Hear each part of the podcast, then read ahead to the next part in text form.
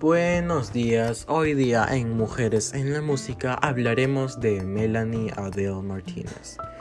Bueno, Melanie Adele Martínez, nacida en Baldwin, New York, donde el 28 de abril de 1995, es una cantante, compositora, productora y actriz estadounidense de ascendencia dominicana y puertorriqueña.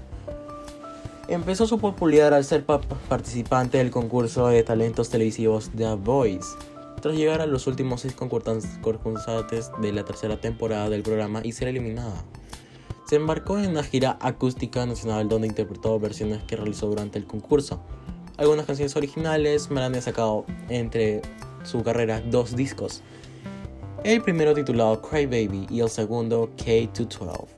El 25 de septiembre de 2020 publicó su primer EP llamado After School compuesto por siete canciones. Veamos un poco de la biografía de Melanie Adele Martínez. Bueno, comenzó a cantar a los 3 años y tocar guitarra un año más tarde, aunque no fue hasta los 13 que comenzó por cuenta coro propia a tomar lecciones más intruidas. Asistió a la escuela Baldwin Senior High School. Durante su estadía en la secundaria desarrolló una inclinación por la fotografía centrándose en retratos y trabajos conceptuales. Por el lado de la música también participó en concursos de talentos escolares y recitales de micrófono abierto a recintos a lo largo de Long Island. En 2000 no fue hasta 2012 que inició su carrera en The Voice. Audicionó para la tercera temporada del popular concurso de talentos estadounidense The Voice de la NBC, con la esperanza de desarrollar y mejorar sus habilidades musicales.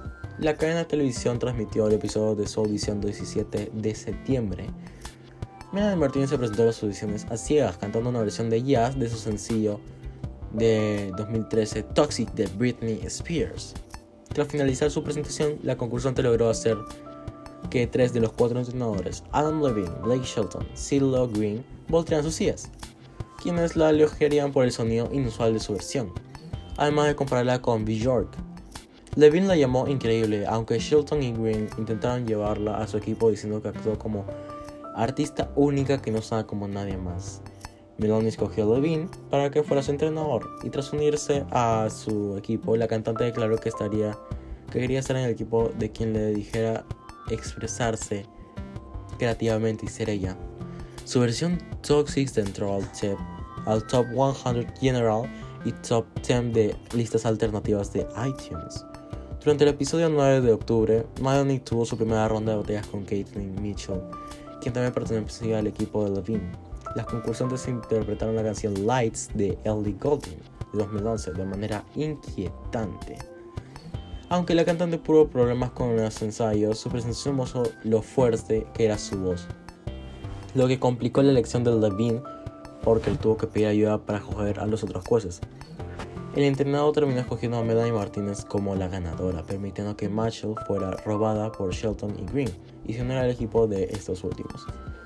Durante las rondas del knockout fue transmitida el 29 de octubre, la concursante se enfrentó a Sam James, también del equipo de Adam.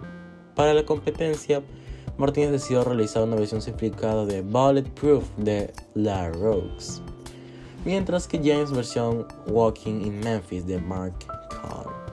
La entrenadora Cristina Aguilera elogió la actuación de Melanie, al decir cuando abres la boca y cansas es, es casi inquietante, realmente te invita a este mundo especial que tú solo eres capaz de crear.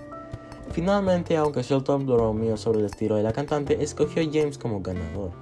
Adam eligió a Melanie como tal, según vocalista de los Maroon 5, los nervios de Melanie ayudaron a relucir con su voz susurrante. Para la primera ronda en vivo interpretó Hit the Road Jack, de Ray Charles con un estilo de jazz.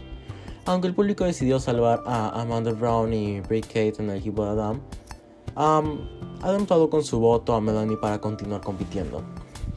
Bueno, después de eso tuvo su primer álbum debut que fue Cry Baby, donde consiguió mucha popularidad. Cabe recalcar que hasta el momento existen más de un millón de cuentas de fans de Melanie Martínez. No es poca cosa. Además, su debut álbum Cry Baby contaba la historia una historia muy perturbante y fascinante.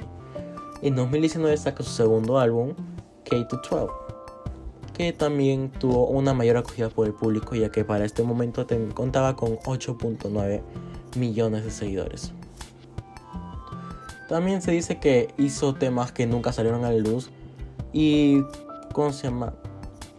Y uno de sus temas más populares que jamás salieron a la luz fue con Snow Death Product, la rapera mexicana con el tema Ice Cream. El 10 de febrero lanzó su tema Copycat, que fue un single, con colaboración de la rapera, cantante y compositora estadounidense Tierra Wack. Y eso es todo lo que tenemos que decir hoy día de nuestra querida Melanie.